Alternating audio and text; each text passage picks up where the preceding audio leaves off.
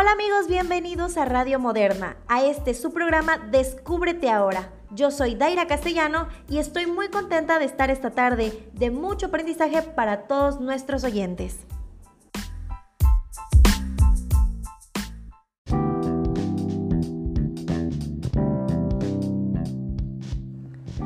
Contamos con el auspicio de la Fundación CEPAN, encargada de dar protección legal y psicológica a las personas que sufren de violencia con la finalidad de ayudar a la ciudadanía para que no se queden callados ante esta situación difícil que sucede todos los días en nuestro país.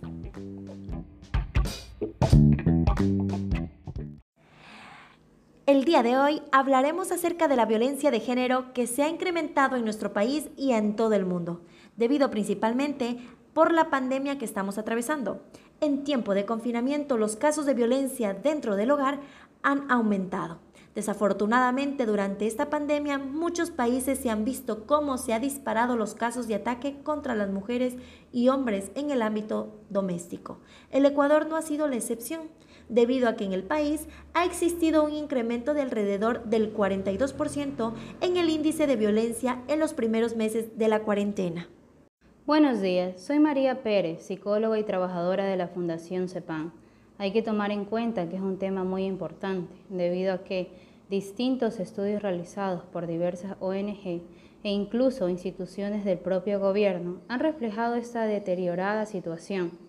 En los sectores donde se presenta mayor pobreza y desempleo son los que encabezan los índices de violencia machista. El confinamiento ha incrementado la violencia de género en todas sus fases, tanto psicológicas como físicas y sexuales. Muchas gracias por la información. Realmente invitamos a todas las personas que están pasando por esta difícil situación. Es importante que no se queden callados, porque hay muchos casos que han llegado hasta la muerte. Claro que sí, mi querida Daira. Te comento que hoy en esta tarde cuento con la compañía de una de mis pacientes, una persona que fue víctima de violencia por parte de su pareja. Ella nos contará un poco de su historia y qué es lo que hizo para terminar con esta agresión con la persona que convivía en ese tiempo de pandemia.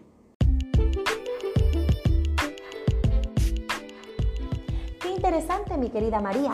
Pero antes de tener su versión y testimonio, nos vamos a una pausa muy corta y regresamos con nuestros queridos oyentes que están conectados esta tarde con nosotros. Coca-Cola nos ha regalado muchas alegrías en nuestras familias. Por eso, este año viene más recargada que nunca, para que disfrutes en familia la nueva presentación de 2 litros con su envase retornable a tan solo un dólar, muy cómodo para tu bolsillo. Estamos de regreso con nuestros queridos oyentes que están disfrutando de nuestro programa Descúbrete ahora. Buenas tardes Alexandra, cuéntanos tu experiencia de haber sufrido violencia. Buenas tardes, Daira. Gracias por la invitación. Mi nombre es Alexandra Tapia, pues efectivamente sufrí de maltrato por parte de mi expareja.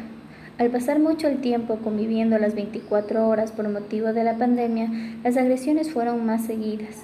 Él era una persona muy violenta y al pasar todo el día encerrados lo desahogaba conmigo. Los golpes y los insultos realmente no lo pude aguantar. Por ese motivo acudí a llamar al ECU 911 para terminar con esta difícil situación que no solo me estaba afectando a mí, sino también a mis hijos, debido a que presenciaban todo ese tiempo de agresiones por parte de mi esposo.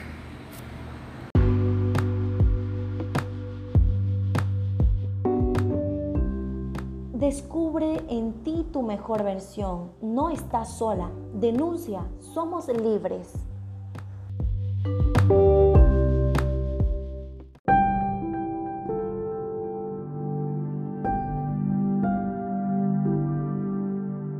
Después de haber compartido información importante a nuestros queridos oyentes, esperamos que realmente baje el nivel de violencia, porque es importante que tú como víctima no te dejes ni calles lo que te está pasando. Tú puedes y eres fuerte para salir adelante a pesar de las adversidades.